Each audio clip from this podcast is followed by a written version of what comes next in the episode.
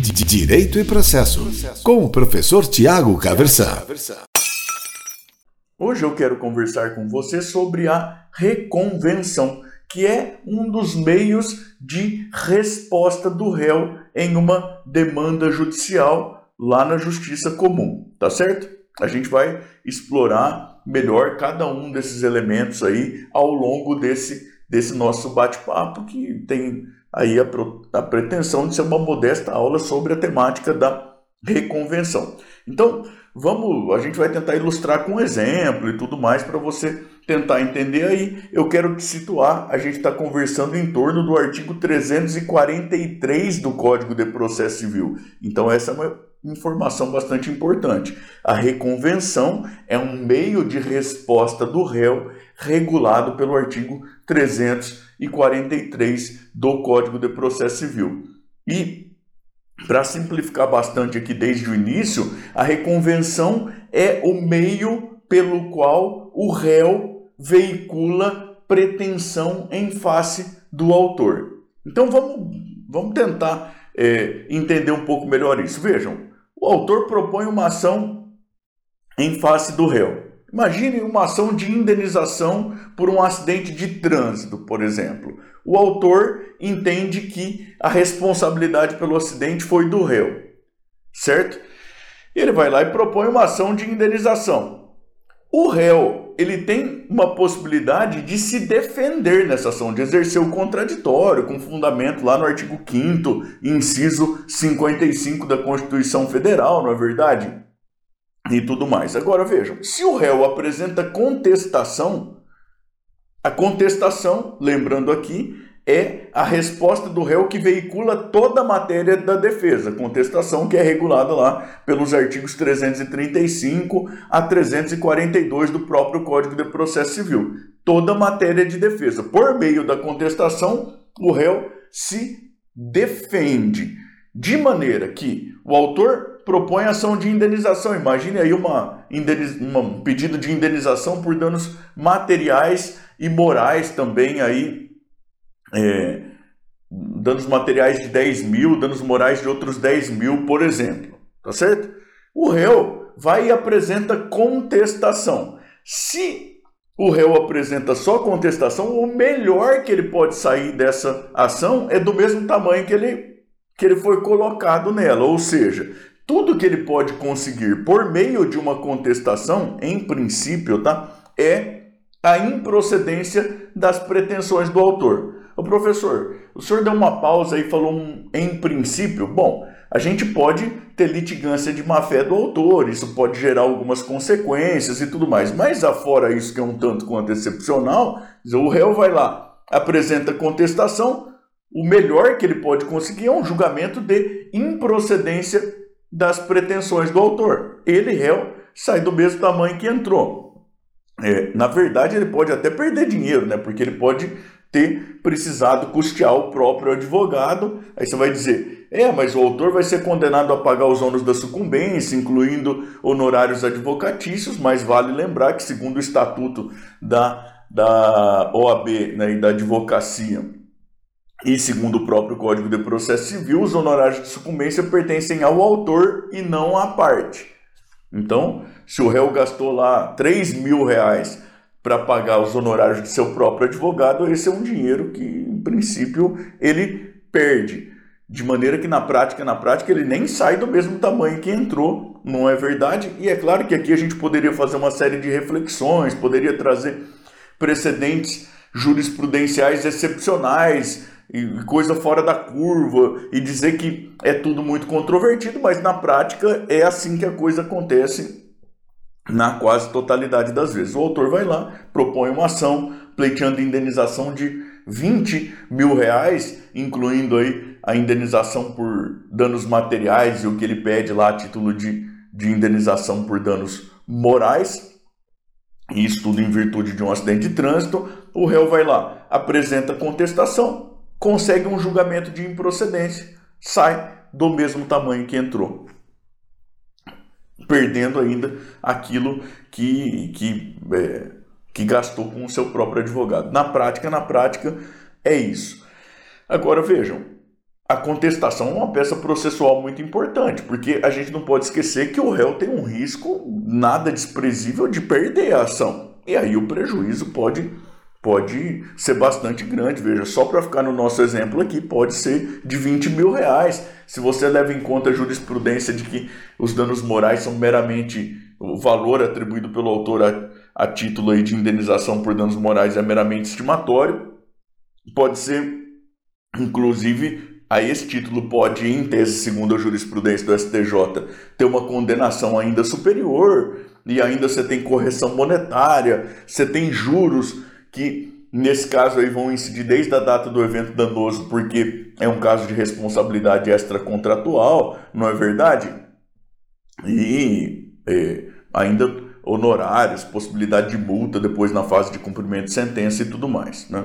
Tá, mas vamos tentar reformular a coisa de maneira mais objetiva para a gente poder prosseguir. Então, o autor vai lá, propõe uma ação em face do réu, o réu, no mais das vezes o que ele vai fazer, realmente, efetivamente, é apresentar como resposta uma contestação. Uma contestação veicula toda a matéria da defesa. Artigos 335 a 342 do Código de Processo Civil, aqui uma ênfase importante ao artigo 346. Acontece que o réu pode entender que ele que tem pretensão em face do autor. Para dizer a coisa de maneira mais simples, o réu pode pretender um contra-ataque. Tá certo? Quer dizer, não é que eu não quero pagar, eu quero receber do autor.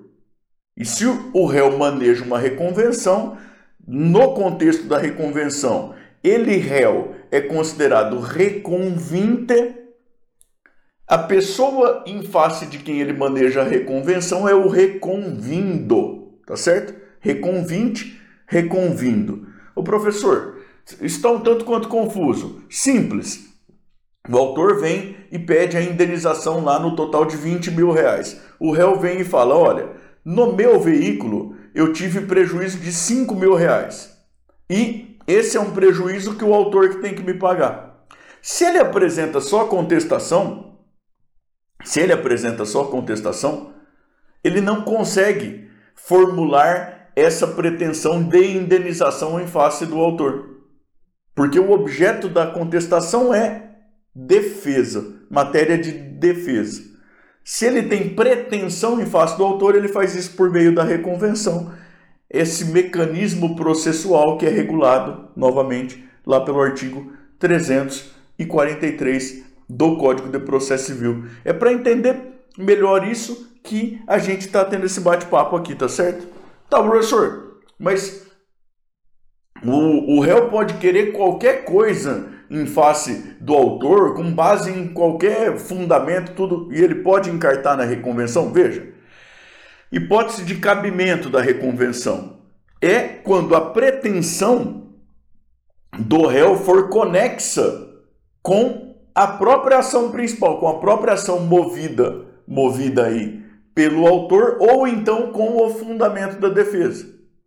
Então a gente precisa ter uma conexão para que tudo possa ser resolvido na mesma, no, na mesma relação jurídico-processual. Porque a ideia é essa, veja, o réu poderia mover uma outra ação em face do autor. Mas a ideia é aproveitar a mesma relação jurídica processual para para então é, resolver tudo isso de uma vez. Agora, quando que é que vai caber? Vai caber quando a pretensão do réu em face do autor for conexa com a própria ação movida pelo autor, ou então com o fundamento da defesa. Então imagine lá que tenha uma, uma ação de cobrança qualquer e o réu venha e afirme que existiu uma novação. E aí, por força dessa novação, ele que tem pretensão em face do autor, veja, essa novação até então não tinha aparecido no processo, mas a pretensão do, do réu é conexa com o fundamento da defesa por ele manejado. Tá certo? Então, cabimento. Quando houver conexão da pretensão do réu com a própria ação principal ou então com o fundamento da defesa. Professor, tem limitações ao cabimento da reconvenção? Tem sim. Tem duas, até para te falar a verdade. Se o autor atua como substituto processual, não, não deve haver manejo de reconvenção em face dele próprio autor naquela relação jurídico-processual, a não ser como substituto processual também, se a legislação permitir isso. Então, veja aqui um, um exemplo mais ou menos assim. Imagine que o Ministério Público ele promova uma ação judicial no interesse específico de uma pessoa, há bastante controvérsia sobre isso, mas a gente sabe que de vez em quando acontece. Ele promove ação judicial no interesse específico de uma pessoa como substituto processual, pleiteando acesso a uma medicação de alto custo, faz isso em face do, do Estado. O Estado vai lá e contesta, e além disso, o Estado diz o seguinte: olha, na realidade, eu que tenho direito de ser indenizado. Por quê? Porque essa pessoa aí, eu já forneci esse medicamento para ela antes, mas forneci esse medicamento porque ela tinha apresentado documentação fraudada para mim no âmbito administrativo. De maneira que ela tem que me devolver o dinheiro. Veja, há um mundo de controvérsias aqui sobre essa situação que eu estou tentando utilizar só para ilustrar, tá certo? A ideia para fins procedimentais aqui é o seguinte: se o Ministério Público está como substituto processual, não dá para o Estado tentar manejar a reconvenção em face do Ministério Público para tentar receber do Ministério Público uma indenização por ato que é cometido pela parte substituída. Aí, a limitação é essa, tá certo? Então, se há substituição processual, em princípio não cabe reconvenção em face do substituto processual, a não ser que ele que seja viável procedimentalmente falando colocá-lo ali como substituto processual na reconvenção também. Tá certo? A segunda limitação, quando houver diversidade de procedimentos entre a pretensão encartada na ação principal e a pretensão objeto da reconvenção. Imagine você que a ação principal seja uma ação de consignação em pagamento. É um procedimento especial, regulado lá, se não me falha a memória, pelos artigos 539 a 549 do Código de Processo Civil. Depois você confira aí, por favor, tá certo? O réu tem uma pretensão de indenização em face do autor, por exemplo. Só que a pretensão de indenização ela é sujeita ao procedimento comum. Tá certo? É, e aí há uma incompatibilidade procedimental. Eu vou até te dizer que você vai encontrar precedentes aí, segundo os quais seria viável o processamento da reconvenção, processando tudo pelo procedimento comum. Mas, mas isso é bastante controvertido. O que a gente tem aí de, de, de fonte normativa é no, no sentido de que, havendo incompatibilidade procedimental, não caberia reconvenção. Ora, mas fica excluída a apreciação pelo Poder Judiciário da pretensão do réu? Não. O que ele vai fazer é propor uma outra ação. Pode inclusive haver conexão entre as ações e tudo mais. Tá certo? Então, essa, essa ideia da, da hipótese de cabimento, quando houver conexão da pretensão do réu com a própria ação principal ou com aquilo que for usado como fundamento da defesa, a questão da novação, por exemplo, né? É, e e aí essas limitações de cabimento, no caso de substituição processual, no caso aí de incompatibilidade procedimental entre as pretensões. Tá certo? O código traz também uma possibilidade de ampliação subjetiva da demanda na reconvenção. Ampliação subjetiva da demanda na reconvenção. Credo, professor, que diabo que é isso de ampliação subjetiva da demanda na reconvenção. Veja, a ideia é a seguinte: o réu, ao manejar a reconvenção, ele pode fazer aquilo que é o mais básico de tudo, que é ele maneja a reconvenção em face do autor. Ponto. Mas ele, réu, também pode manejar a reconvenção em face do autor e de um terceiro. Professor, como assim? Bom, desde que respeitada aquela ideia de conexão com a própria ação principal ou com o fundamento da defesa. E também pode ser que ele, réu, traga mais alguém junto para consigo manejar a reconvenção em face do réu. Então você pode ter ampliação subjetiva da demanda, tanto num polo quanto do outro, no outro da reconvenção. O professor, eu ainda não estou entendendo muito bem. Bom, imagine o seguinte: nesse acidente de trânsito de que a gente vinha falando, o autor é proprietário do veículo, mas não é ele quem conduzia o veículo no momento da, da colisão. Tá certo?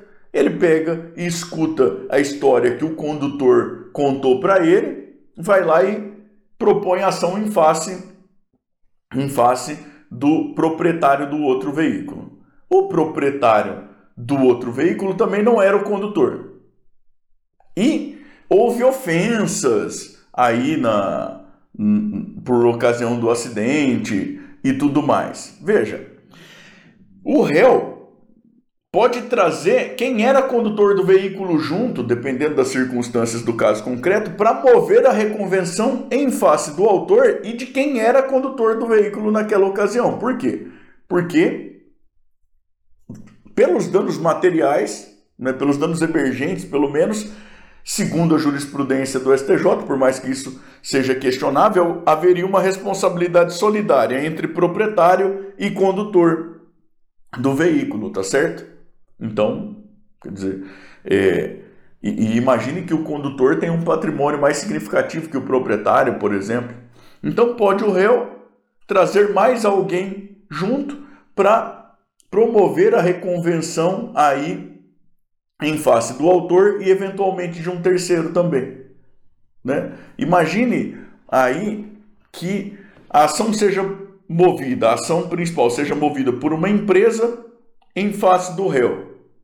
O réu deseja manejar reconvenção em face do autor. E não só ele deseja reconvenção, como desde o momento inicial da reconvenção ele pretende a desconsideração da personalidade jurídica, para incluir também os sócios da empresa aí no polo passivo dessa reconvenção. Ele pode fazer isso desde, desde o início solicitando aí a instauração de um litisconsórcio no polo passivo aí dessa reconvenção e pelo que me parece ele pode fazer isso independentemente da instauração daquele incidente de desconsideração da personalidade jurídica em autos apensos.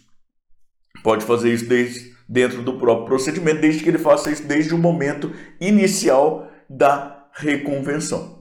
Tá certo? Então essa possibilidade de ampliação subjetiva é, olha, o réu pode mover a reconvenção, ele pode manejar a reconvenção trazendo mais alguém junto consigo para formular pretensão em face do autor. Como ele também réu pode formular pretensão em face do autor e também de um terceiro, isso vai depender das circunstâncias do caso concreto. Esse caso aí de um acidente de trânsito em que o veículo é de propriedade de uma pessoa, era conduzido por outra pessoa, é um exemplo aí simples e clássico desse tipo de situação. Tá certo? Bom, como que é, como que é instrumentalizada a reconvenção, professor? Olha, em geral, ela vai como capítulo da própria contestação. O que eu estou querendo dizer com isso? É o seguinte, no Código de Processo Civil anterior, o Código de Processo Civil de 1973, a reconvenção era apresentada em peça autônoma, em outra peça, em peça própria, que era protocolada simultaneamente com a contestação.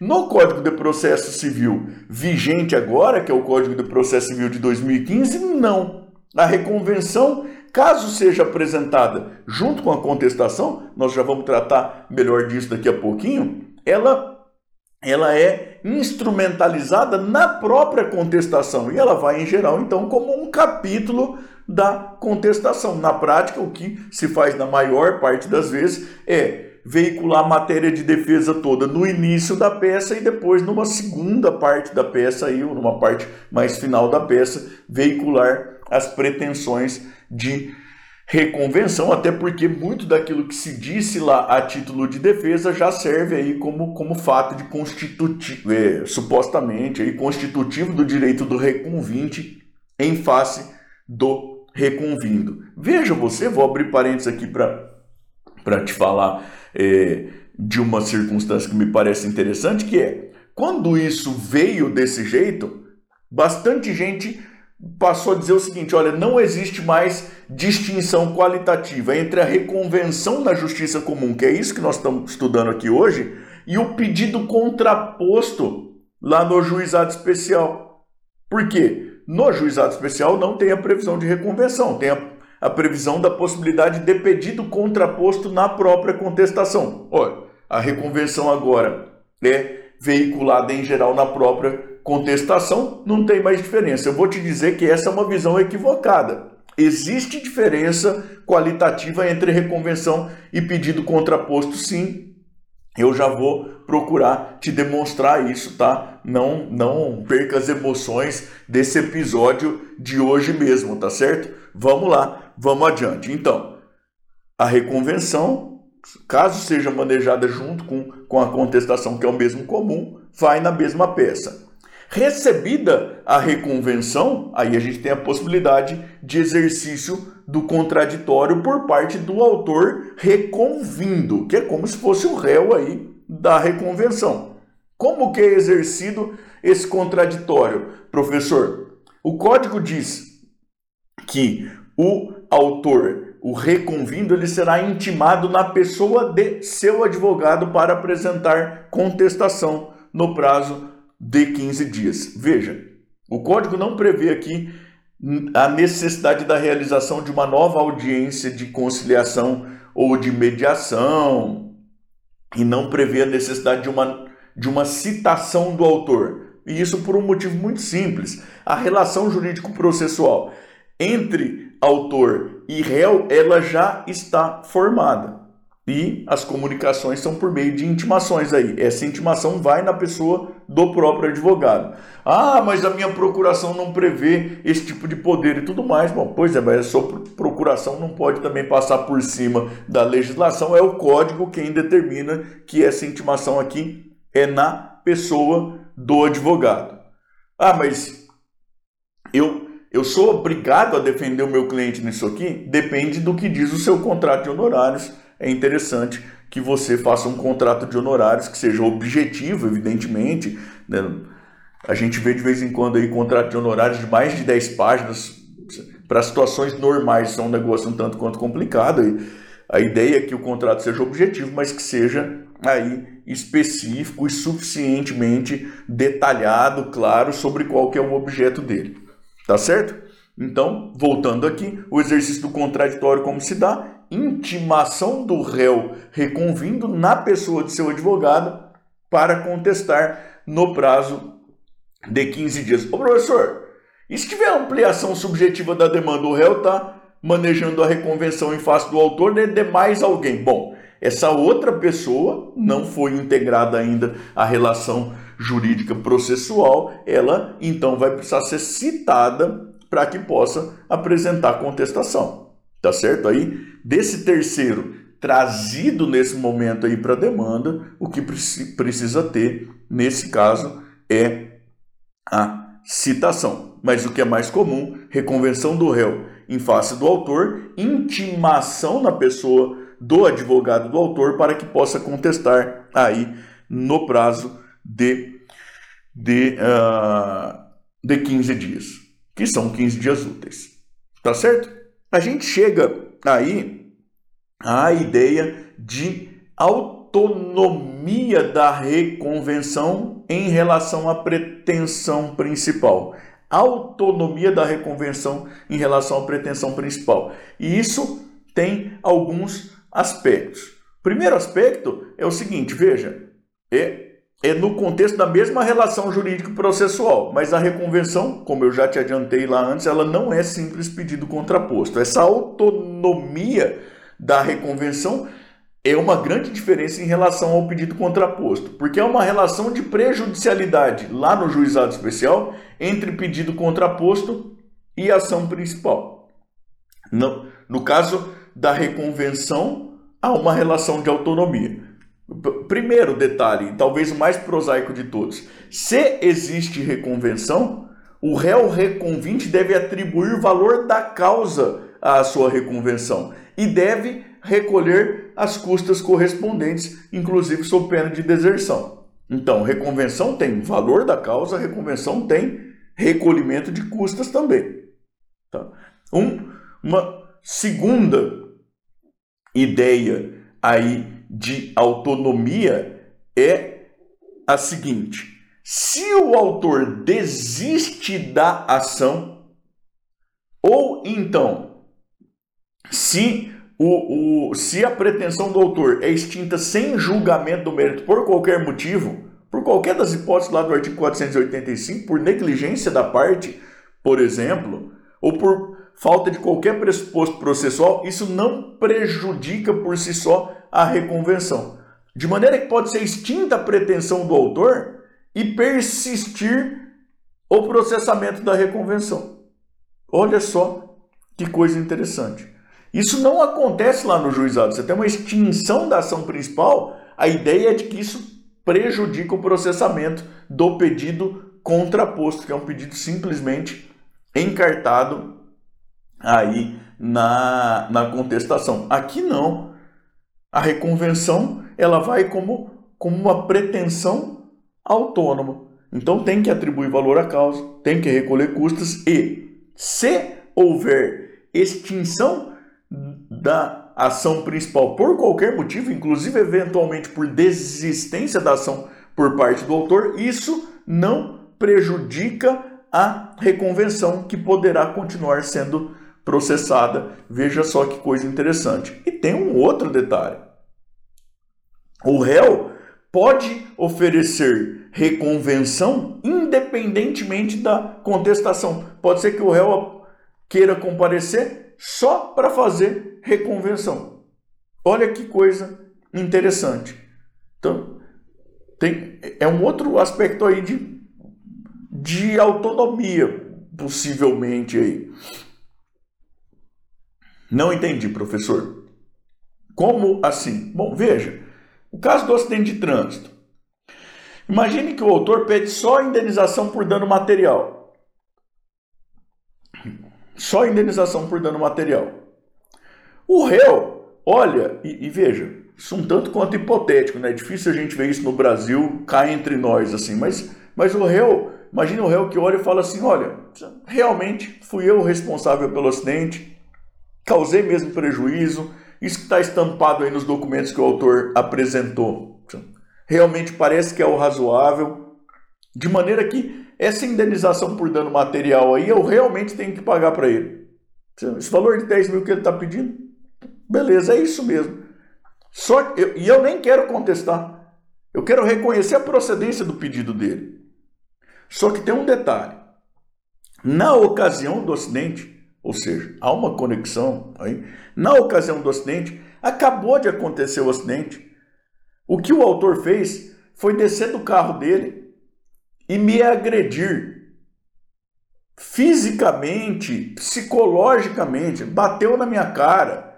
Ele me ameaçou, ameaçou a minha família, fez o maior pampeiro, de maneira que eu fui publicamente humilhado e constrangido.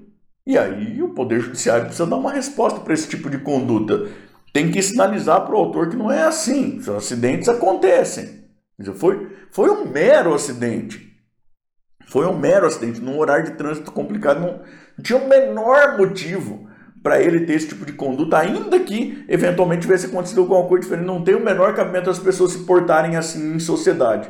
De maneira que eu, réu, eu sei que eu tenho que pagar a indenização por dano material mas mas eu quero receber indenização por dano moral por conta da conduta dele nesse momento imediatamente subsequente aí à colisão. Veja só que você, você que coisa interessante. Então o réu pode sequer desejar apresentar contestação e ainda assim pretender manejar a reconvenção. E esse é um exemplo de uma circunstância em que isso pode acontecer e aí o réu pode, o réu reconvinte pode até formular pedido de compensação de valores e tal e tudo mais. Tá certo? Bom, se não houver extinção da ação principal por qualquer motivo, uma extinção sem julgamento médio, desistência, qualquer coisa assim, a ideia aí é de que é, ação principal e reconvenção serão julgadas, em regra, pela mesma sentença. Tá certo?